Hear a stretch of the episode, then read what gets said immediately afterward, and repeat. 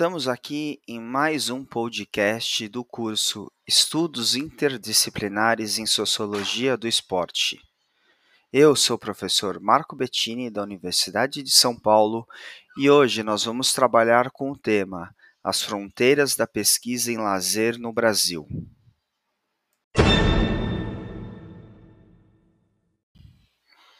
Para realizar esse podcast, eu me basei no artigo As Fronteiras da Pesquisa em Lazer no Brasil, publicada pela Revista Brasileira de Estudos do Lazer. Teve como uh, autores eu, Marco Bettini, Gustavo Gutierrez e Diego Gutierrez.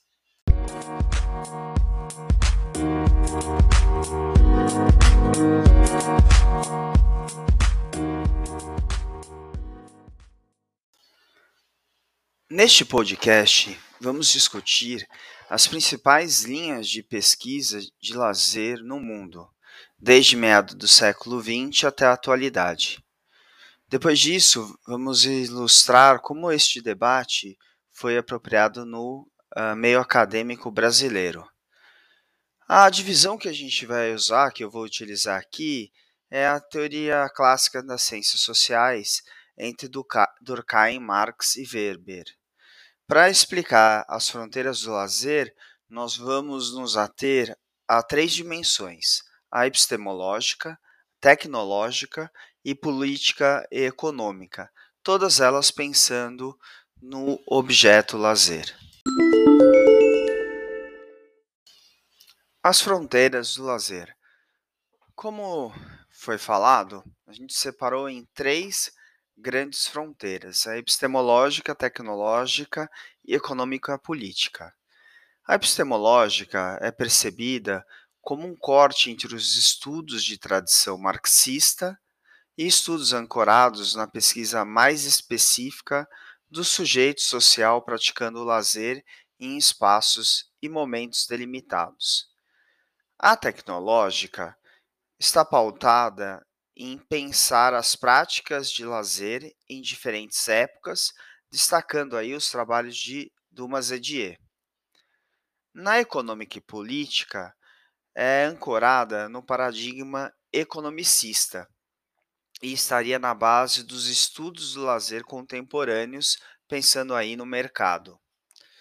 Toda a reflexão uh, deste podcast vai ter como pano de fundo a divisão conceitual nas ciências sociais entre pe pesquisas de cunho idealista, organicista e materialista. Isso é, idealista pautado em Weber, Max Weber, organicista pautado em Emile Durkheim e materialista pautado aí em Karl Marx.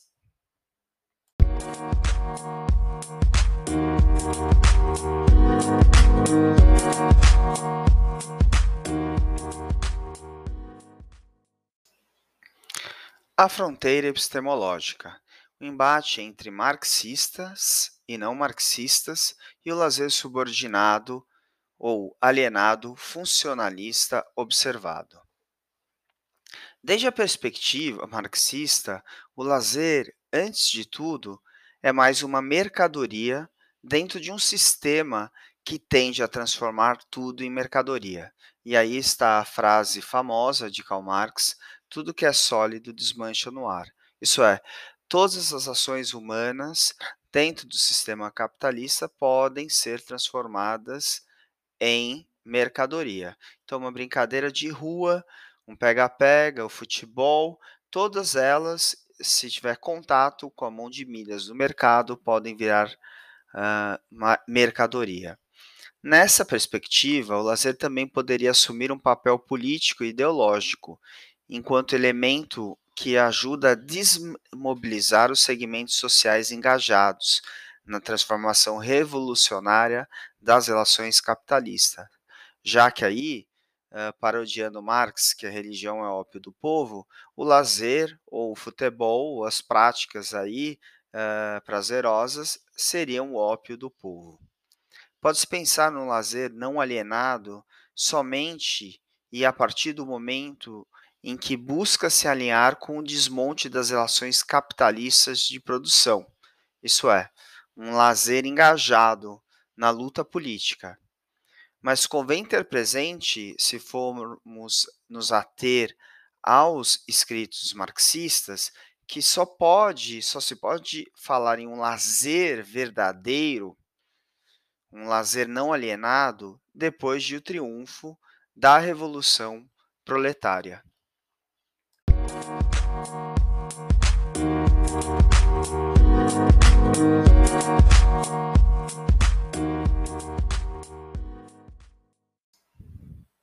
A fronteira tecnológica, Dumas Edier e o mundo cartesiano.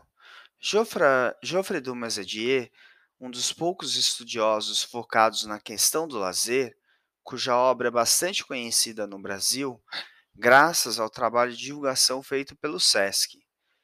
Trata-se de um autor francês que segue a linha do pensamento científico uh, da Escola de France, desde Descartes a Durkheim. Ele tenta conhecer o lazer na sociedade contemporânea, lembrando que ele escreveu entre as décadas de 60 e 80, enquanto atividade prazerosa e desinteressada ocorrida no tempo livre das obrigações sociais, como antítese do tempo do trabalho. Ele construiu uma tipologia que foi muito utilizado em várias políticas públicas, inclusive no SESC, chamando de conteúdos culturais do lazer. E essa fronteira tecnológica é baseado na aplicação concreta do lazer uh, nesse tempo livre. Isso é, pensando em atividades, pensando em, em ações, pensando em grupos etários, por isso que ele está na fronteira técnica, tecnológica do lazer.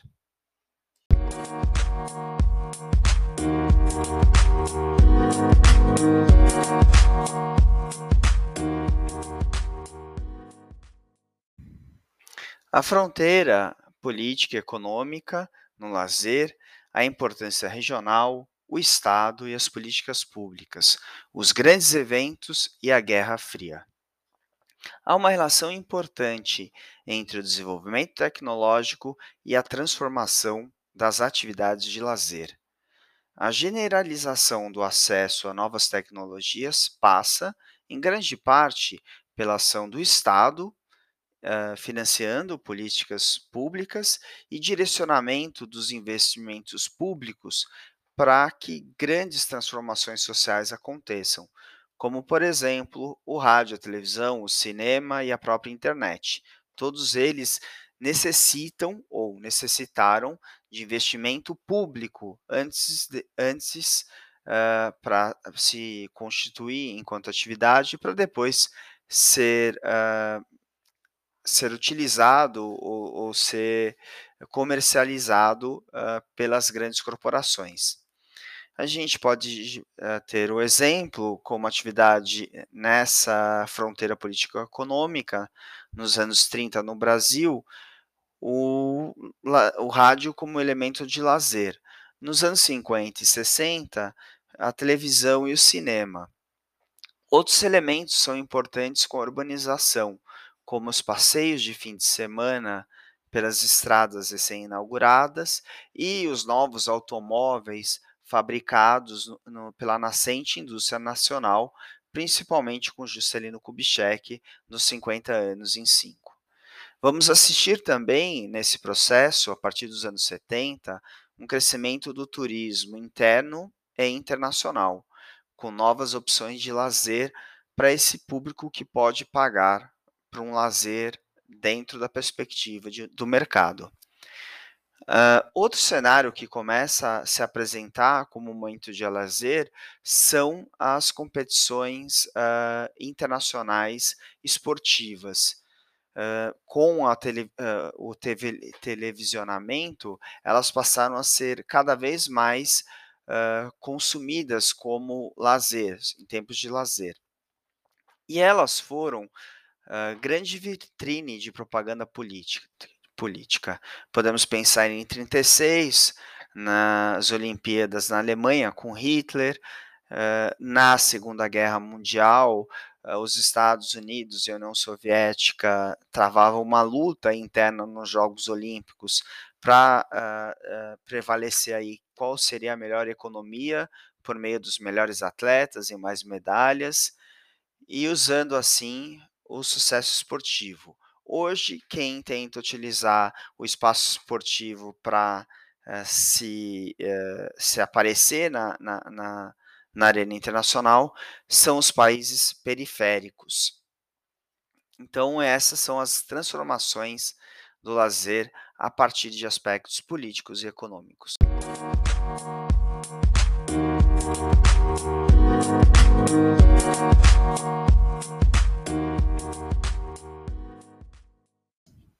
Falando um pouco mais agora sobre aspectos epistemológicos e um pouco da apropriação acadêmica nesse campo, uma questão importante do século XXI é que o trabalho ou a centralidade do trabalho nas pesquisas de sociologia perdeu espaço, mas não chegou o lazer, isso é, o lazer não chegou como objeto importante dos estudos das ciências sociais.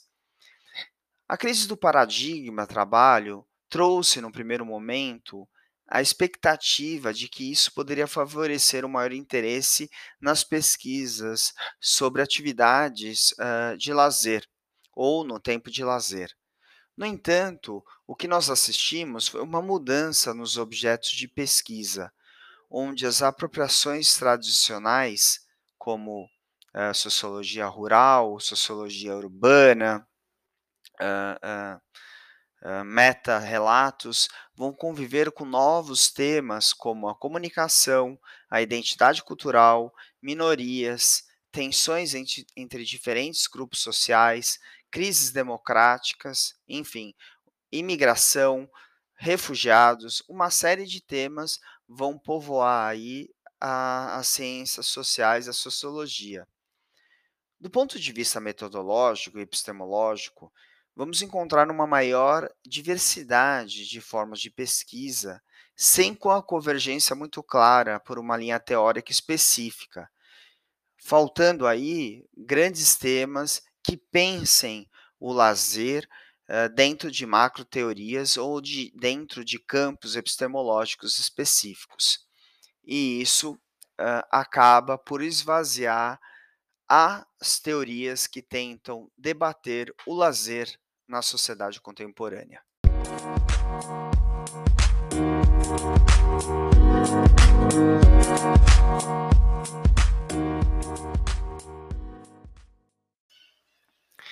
Na fronteira tecnológica, pensando o objeto lazer, hoje assistimos a tecnologias altamente flexíveis, ocorrendo mudanças rápidas e profundas nas relações sociais disseminações, eh, capitalizações por quase toda a sociedade.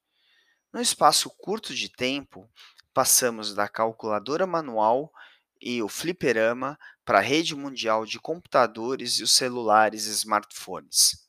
A tecnologia não apenas ficou extremamente flexível, de forma capilar, mas como seu uso se disseminou por amplas classes da sociedade. Isso houve uma cooptação e transformação, principalmente dos jovens, em que o mundo virtual toma uma grande forma e um grande tempo na vida dessas pessoas, desse grupo, o que leva a pensar na sua irreversibilidade no tempo. A atual flexibilidade da tecnologia, sua invasão da individualidade nas casas e a possibilidade de usá-la a qualquer momento acabou por, uh, por concorrer na vida do trabalho dos adultos.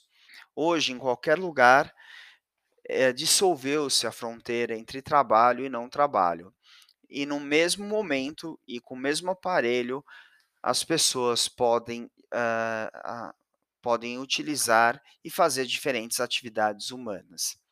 Então, o espaço e o tempo uh, começou-se a contrair-se, não tendo uma clareza em que momento estamos em um espaço, em que momento estamos em outro espaço social.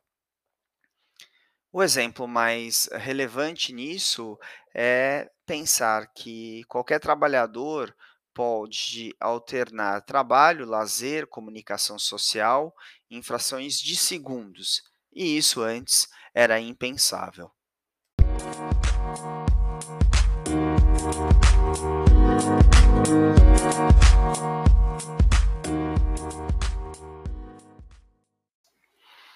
A fronteira política e econômica. Os grandes espetáculos esportivos deixaram de ser vitrines de lutas entre regimes políticos e passaram a divulgar, sob o pano, pano de fundo de uma competição entre nações, os produtos mercadológicos de grandes empresas do setor. Deixam assim de vender ideologias para vender produtos e serviços. Há uma clara expansão da importância das manifestações esportivas por toda a sociedade. Uma universalização da prática esportiva aconteceu pós Segunda Guerra Mundial, uh, principalmente pós década de 60. Por exemplo, os Jogos Olímpicos e os Campeonatos Mundiais de Modalidades Esportivas, como o futebol, o rugby, o cricket, eles são citados como exemplo de globalização. Mas ficam algumas perguntas. As pessoas que acompanham essas disputas, elas estão torcendo pelo seu próprio país? O Estado Nacional do século XVIII e XIX ainda resiste? Ou no mundo contemporâneo do século XXI se torce pelo até, pelo, por um atleta em específico. Ou, melhor pensando, na sociedade do espetáculo, pela melhor exibição, pelo melhor espetáculo, pelo melhor desempenho. Por que as pessoas torcem e consomem o esporte? Países como China, Rússia e Índia vão procurar aumentar sua visibilidade no contexto mundial sediando os mega eventos esportivos. O Brasil também, sediando sucessivamente a Copa do Mundo e os Jogos Olímpicos do Rio. Então, o esporte, pensando na fronteira política e econômica, ele passa a não ser central para as grandes nações já consolidadas, uh, que tiveram seu período áureo na década de 70, 80 e 90, e hoje são disputadas por nações uh, menos desenvolvidas.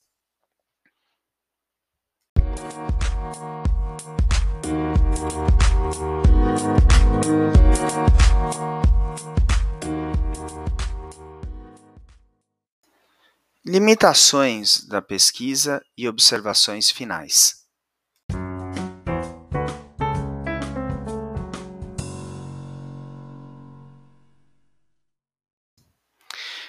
Neste podcast, procuramos trabalhar o conceito de lazer a partir de três determinações específicas, ou, denominado aqui, fronteiras: a epistemológica, a tecnológica e a econômico-política.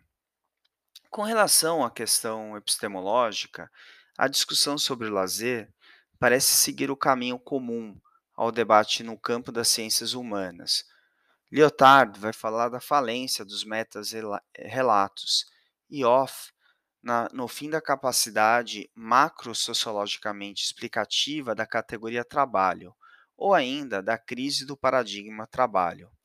O que ambos têm em comum é que apontam para a diminuição da importância das grandes escolas de pensamento e do seu embate teórico como elemento de desenvolvimento do campo científico. Na fronteira do desenvolvimento tecnológico, percebemos aí um impacto enorme em todas as dimensões da sociedade.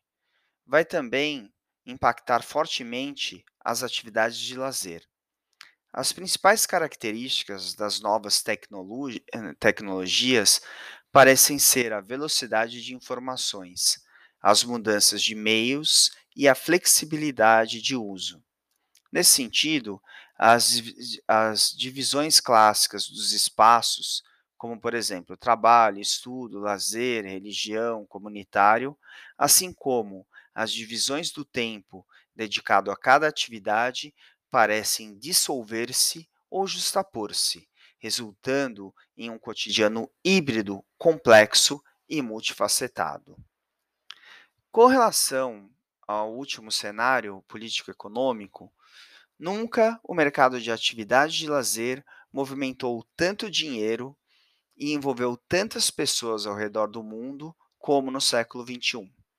Seguindo a tradição funcionalista das políticas públicas de lazer e da intervenção estatal, agora parece estar se associando mais ao conceito de qualidade de vida como um subcampo da saúde e menos com relação à diversão ou à difusão cultural, como, por exemplo, poderia ser as festas típicas ou o folclore. O mercado privado, por sua vez, parece menos focado no lazer tradicional, inclusive abandonando o uso da expressão lazer para vender experiências e situações vivenciáveis, prazer. Não se fala mais em um lazer determinado no espaço e no tempo, mas numa busca permanente da experiência prazerosa, que pode ser realizada a toda hora. Surge a internet com aumento exponencial de conteúdo sexual, os games interativos, os shoppings com espaços recreativos para as crianças, o aumento dos grandes hotéis com atividades 24 horas por dia, apontando para a ditadura da felicidade em todos os territórios, sejam eles reais ou virtuais.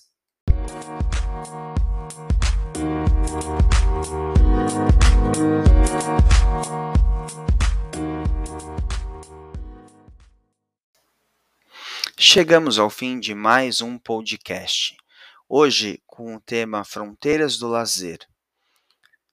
Este é o curso Estudos Interdisciplinares em Sociologia do Esporte e eu sou o professor Marco Bettini, da Universidade de São Paulo. Espero vocês no próximo episódio.